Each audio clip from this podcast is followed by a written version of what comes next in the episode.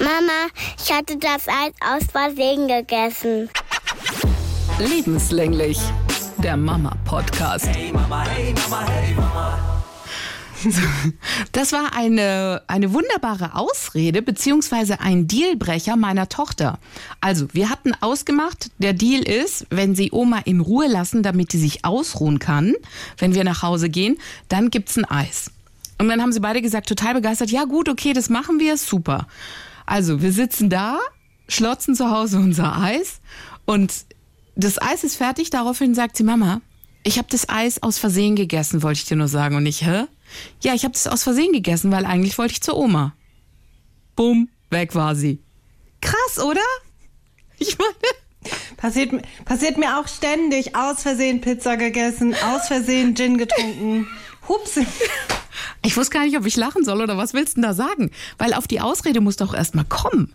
Da musst du erstmal diese Transferleistung bringen, zu sagen, hey, okay, ich habe das Eis bei meiner Mama jetzt abgezockt und jetzt kann ich sagen, bab, der Vertrag ist übrigens nicht gültig, weil es war aus Versehen und jetzt bin ich auch schon wieder weg. Also ich war, ich war schwer begeistert und äh, konnte gar nicht sauer sein. Okay. Yeah, yeah, yeah, Hallo ihr Lieben, Schön, dass ihr wieder mit dabei seid. Mein Name ist Anetta Politi, ich moderiere bei SWR 3 die Morning Show und diese Woche kümmere ich mich danach um die Kids. Bin gespannt, inwieweit irgendwie Programmgeschichten, die wir draußen vorhatten, wie zum Beispiel ins Freibad gehen, klappen oder ob es halt Unwetter gibt bei uns. Und wie sieht's bei euch aus? Ich bin Monja Maria, ich bin Mama-Bloggerin und diese Woche muss ich mich meiner Selbstständigkeit wieder ein bisschen widmen und darf mir aber auch keine Verschnaufspause äh, gönnen, weil wir so strikt durchgetaktet sind. Also ein bisschen puh, fehlt mir gerade so die Luft im Alltag. Okay, dann leg los. Wie läuft's denn mit eurem neuen Familienmitglied, dem Hü? Ähm, läuft gut. Aber ich muss sagen, das ist natürlich echt eine Hausnummer, weil ich dir die Selbstversorgung ja gerade mache. Und da gehen jeden Morgen schon mal mindestens zweieinhalb Stunden drauf, die ich im Stall bin. Also das mache ich ähm, jedes Mal, wenn ich die Kinder im Kindergarten abgesetzt habe, düse ich direkt weiter und kümmere mich dann ums Pferd. Und äh, das wird ja demnächst sich ändern. Dann zieht sie zu den anderen Pensionspferden, weil sie jetzt gerade noch ihre Quarantäne hat. Und ähm, habe ich, also ich habe äh, online auch noch nichts dazu gesagt. Die ersten Tage bin ich so ein paar Mal deprimiert nach Hause gefahren. Was? Weil es nicht so, ja, es hat nicht, weil ich äh, irgendwie gezweifelt habe, äh, dass das äh, eine falsche Entscheidung war. Es hat nicht so gut geklappt. Uh. Es hat nicht so gut geklappt, weil ähm, der Umgang ja, aber dann wollte ich ja auch ein bisschen mit ihr was machen, so, damit ihr nicht langweilig ist. Und dann hatte sie einfach vor allem richtig, richtig Angst. Ui. So, und irgendwann habe ich dann gedacht, oh Mist, ey, vielleicht bin ich doch damit überfordert, vielleicht bin ich doch nicht der richtige Mensch für dieses Pferd. Ähm, und das ist so witzig, weil gerade als ich diese Gedanken innerlich quasi verfasst hatte, hat sie anscheinend die Entscheidung getroffen, mit mir befreundet sein zu wollen. Und es hat so eine 180-Grad-Wendung gegeben. Und ich bin so stolz jetzt irgendwie ja, erstens auf mich so, weil ich bin ja immer auch ganz schnell dabei, äh, das Handtuch zu werfen. Da musste ich auch so gerade an die erste Geburt denken. Ich war noch nicht aus dem Krankenhaus draußen. Da habe ich schon gedacht, ich kann das alles nicht. Geht nicht, weiß ich nicht, wie man das bedient. Bin ich zu blöd für. Und so eine Woche mit Kind oder mit Pferd ist einfach gar nichts so. Und da muss man einfach auch Geduld haben und ich hatte ja im Endeffekt jetzt auch gar keine Wahl, als abzuwarten und zu hoffen, es wird irgendwie besser.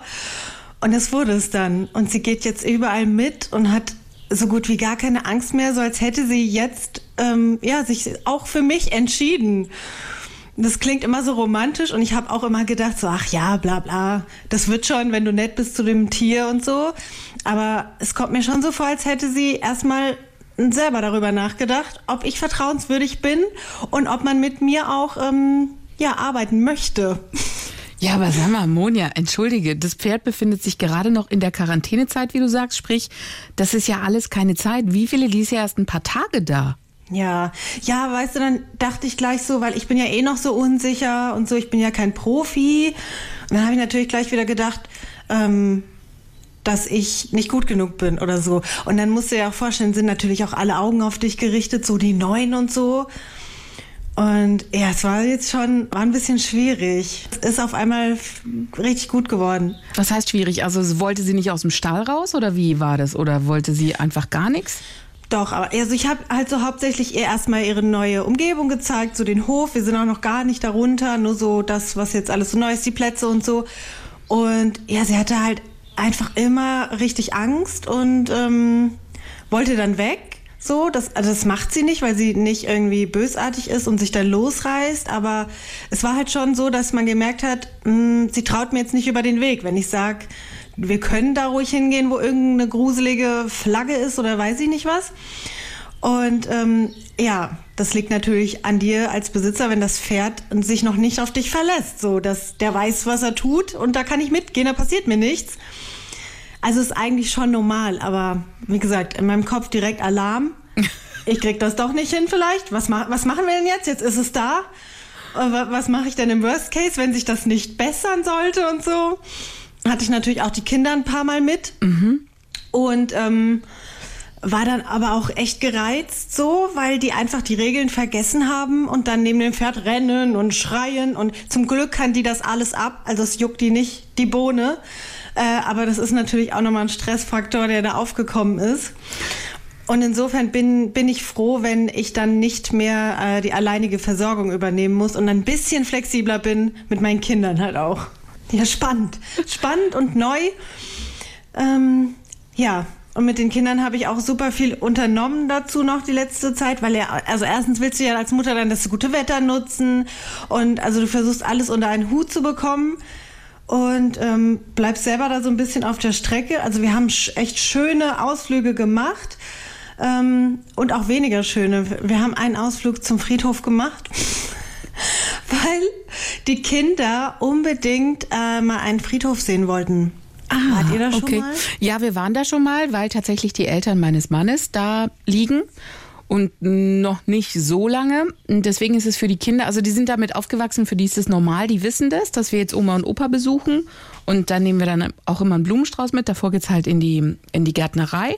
Dann werden Blumen mitgenommen, die wissen, wo sie der Gießkannen finden im Friedhof, wissen genau, wo das Grab ist und die wissen auch, okay, Oma und Opa sind im Himmel und da, wir gucken uns jetzt einfach nochmal an, wie die Blumen sind und so. Also für die ist es in Anführungszeichen normal. Sie kennen den Friedhof einfach. Wir sind jetzt nicht jeden Tag da, weil die halt in einer anderen Stadt sind. Aber ähm, wenn wir dann halt ähm, die Geburtsstadt meines Mannes besuchen, dann pff, gehen wir auch zu Oma und Opa. Hm.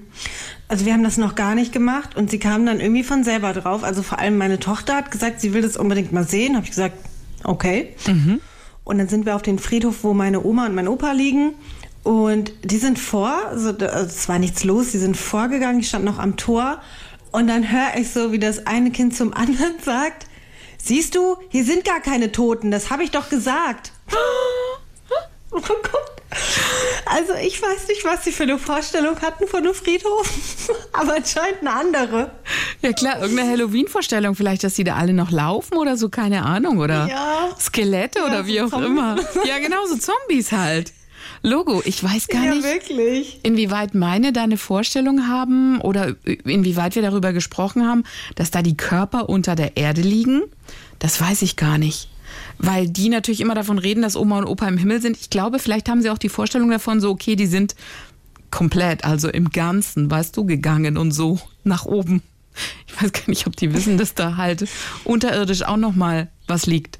Also, ja. Ja, das ist bei meinen, das ist bei meinen auch schwierig. Also das, die verstehen die, die, die verstehen das nicht, wie man unter der Erde sein kann und im Himmel. Und ich weiß auch nicht so richtig, wie ich das äh, erklären soll, weil ich es ja auch selber nicht weiß. Also meistens bleibt es dann bei der Erklärung, so genau weiß ich es nicht. Oder manche glauben das, manche glauben das. Mhm. ähm, ja, und was wir noch hatten, ich habe, sie wollten dann, dass ich vorlese, was auf dem, auf dem Stein steht. Mhm. Und dann habe ich natürlich ihren, ihren Nachnamen vorgelesen. Und dann sagt meine Tochter, hä, ich bin doch gar nicht tot. Also, sie haben es nicht so, ich glaube, die Kleine vor allen Dingen hat es nicht so richtig gerafft. Es war auf jeden Fall ein Low-Budget-Ausflug, kann man nichts sagen. Wir hatten ein Erlebnis im Freibad. Und das hat mir, pff, da können wir mal kurz drüber reden. Also, er kann ja schwimmen meine Kleine noch nicht. Wir sind dann in diesem Nichtschwimmerbereich. Also das geht ja, das geht mir 1,60 praktisch so ein bisschen unterhalb der Brust. Vollkommen okay, ja. Also kann sich ganz normal bewegen, so hat er rumgeturnt und rumgetollt mit seinen Freunden und dann haben die in diesem Sommer das Tunken entdeckt. Also weißt du, sich so gegenseitig, oh. genau, so ein bisschen unter Wasser und so. Und dann haben wir Mamas das schon gesehen und gesagt, hey, mach das nicht, das ist nicht so cool. Und sind da aber auch nicht näher drauf eingegangen, sondern haben nur gesagt, mach das nicht. Und es war relativ zu Beginn, als wir das erste Mal da waren. So, jetzt können die schwimmen. Natürlich haben wir immer einen Blick drauf. Die hatten auch ihre äh, Wasserspritzpistolen dabei und haben auch mit dem Ball gespielt und so und alles cool. Und ich bin ja eh immer im Becken drin, weil ich mit der Kleinen auch drin bin und immer in ihrer Nähe bin auch, um zu gucken. Und sie wurstelt da ja auch immer bei den Großen mit. So, jetzt haben die da gespielt und ähm, rumgealbert und waren auch an diesem Pilz. Also es gibt so einen Wasserpilz, wo dann halt das Wasser an den Seiten rauskommt und so.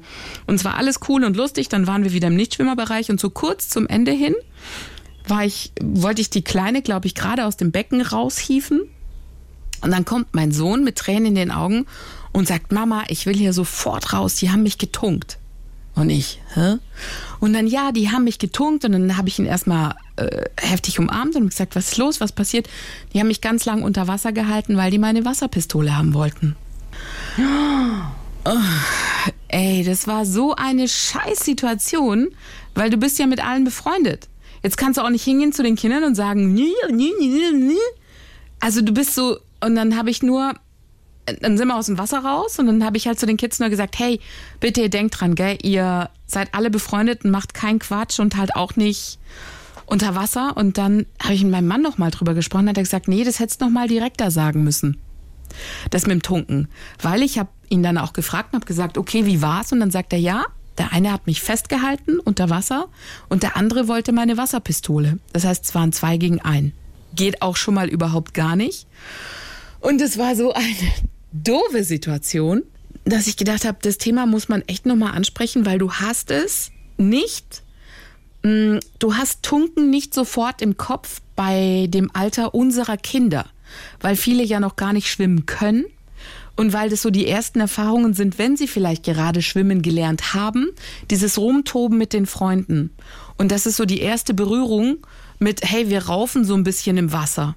Und da glaube ich nochmal dieses Sensibilisieren, was das anbelangt, weil die sind ja in dem Alter, die können noch gar nicht abschätzen, wie lange halte ich denn meinen Kumpel da jetzt unter Wasser?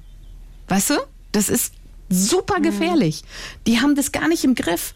Und deswegen dachte ich, ich muss das einfach generell nochmal mit den Mamas dann nochmal bequatschen, dass wir unsere Kinder darauf sensibilisieren und sagen, hey, hör zu, dieses Tunken generell einfach, dass das überhaupt noch gar nichts für sie ist. Wir haben es gemacht zu Beginn, also bevor dieser Freibadtag losgegangen ist. Aber man muss es einfach nochmal intensiver machen, wirklich intensiver.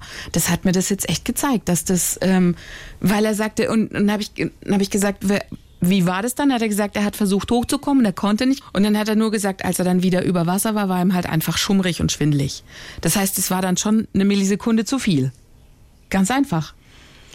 Und es war diese eine oh, Millisekunde. Anders, ey. Ja, das war diese eine Millisekunde, wo ich halt die Kleine aus dem Becken hochgezogen habe, weil ich bin ja immer mit ihm da. Also er darf nicht mal in ein anderes Becken, in das nächst ähm, tiefere, ohne dass ich da bin. Also er kann in allen Becken stehen. Er geht nicht in Becken, ähm, wo er nicht stehen kann. Aber trotz allem, deswegen fand ich das so wichtig, selbst diese eine Millisekunde, wo du denkst, okay, klar, die schwimmen zusammen, die raufen zusammen und es sind die anderen Mamas sind auch dabei. Auch da dieser eine Moment, bumm. Irre, oder? Also ich halte vom Tunken an sich schon mal gar nichts, weil ich, ich persönlich nicht. da so ein bisschen geschädigt bin. Also ich weiß noch, äh, als ich jugendlich war, da haben das die Jungs immer gemacht. Ich weiß nicht, ob das Flirten sein sollte. Ich habe da wirklich Todesängste gehabt. Ja weil ich einfach nicht gut bin im Wasser, unsicher und so. Und ich fand das absolut nicht lustig, kein Meter, aber ja, das es machen ist, halt manche ganz gerne. Genau, es ist auch super unlustig, ich empfinde es auch, aber du hast es halt erstmal nur im Kopf bei so Jugendlichen, ja. Du hast es, keine Ahnung, bei älteren Kindern im Kopf, bei zehn, bei was weiß ich, bei elfjährigen. Also die Kinder, die ich im Freibad sehe, die, die, die da irgendwie Spaß zusammen haben, die sind alle älter.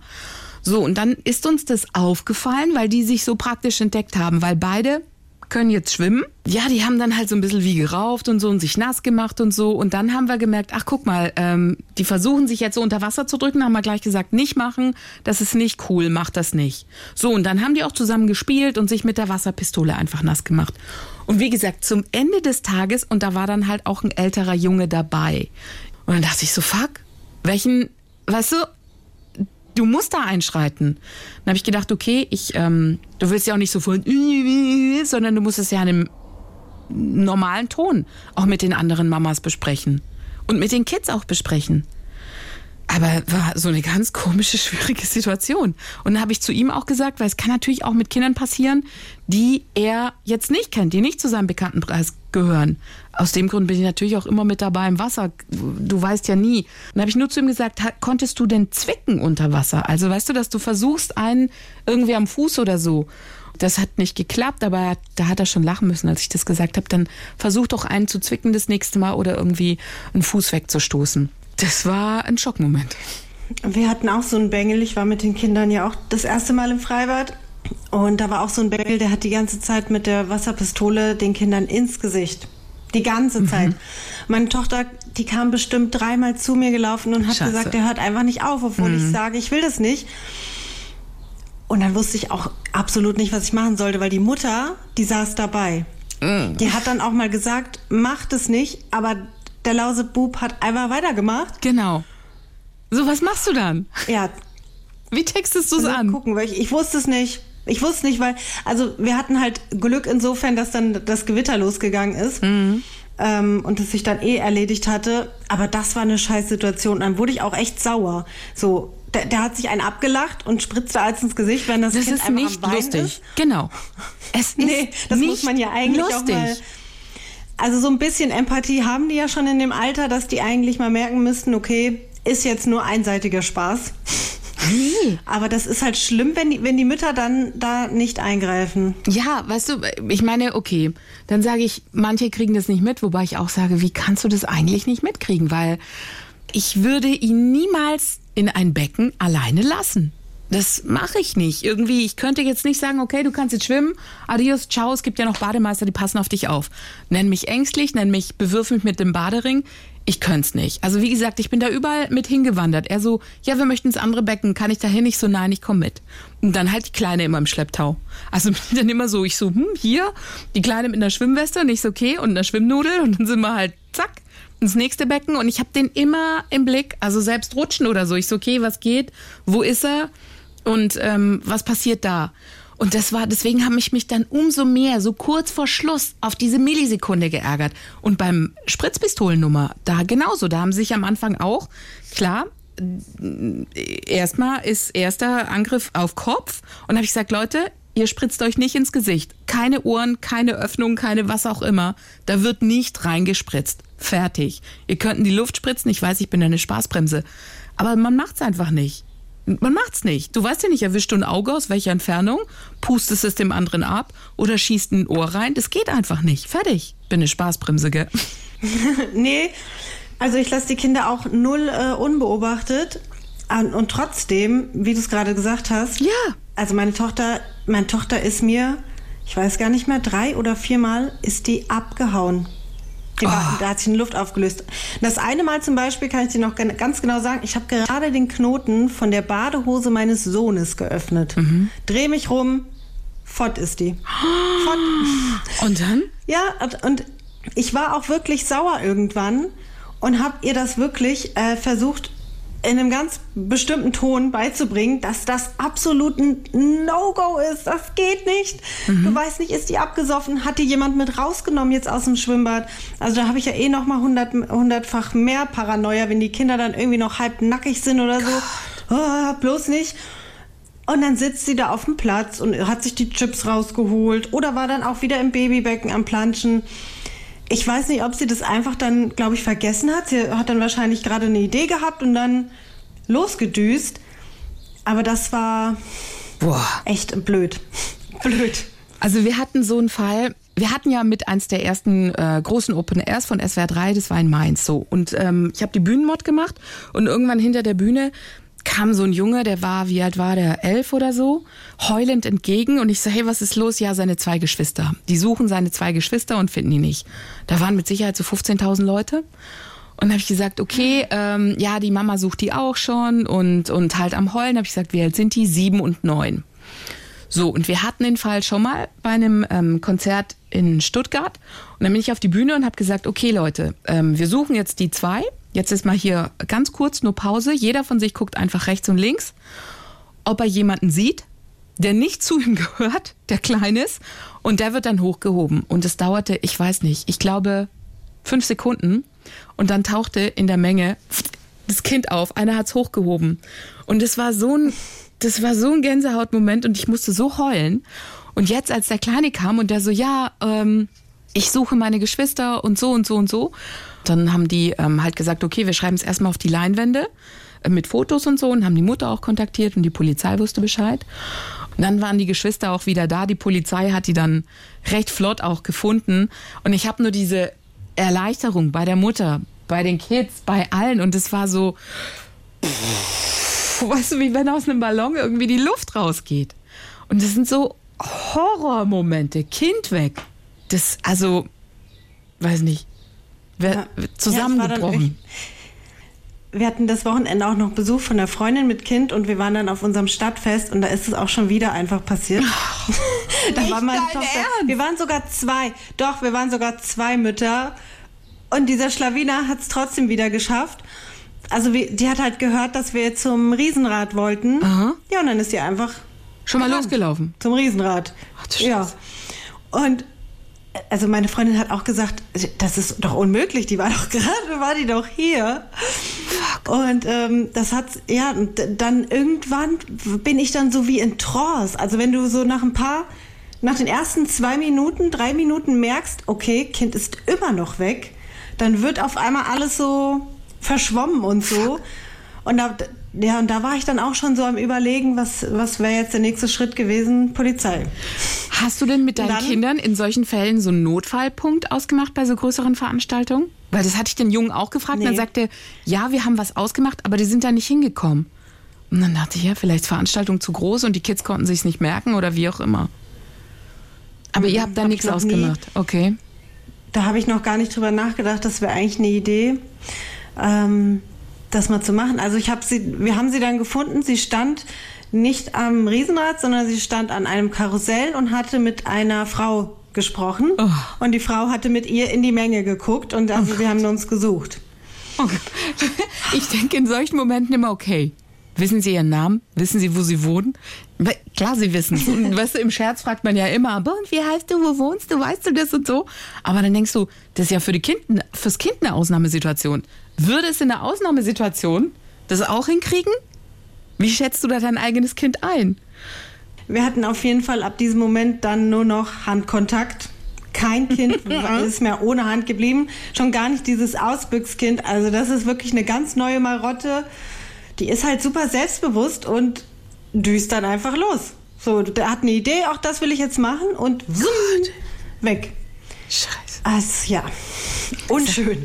Ja, unschön. Ich sag dann auch immer, ich möchte euch sehen. Ich mache dann immer so, weißt du, so wie, keine Ahnung, Zeichensprache. Ich sag, ich möchte euch sehen. Egal wo ihr hingeht, immer Sichtkontakt mit Mama.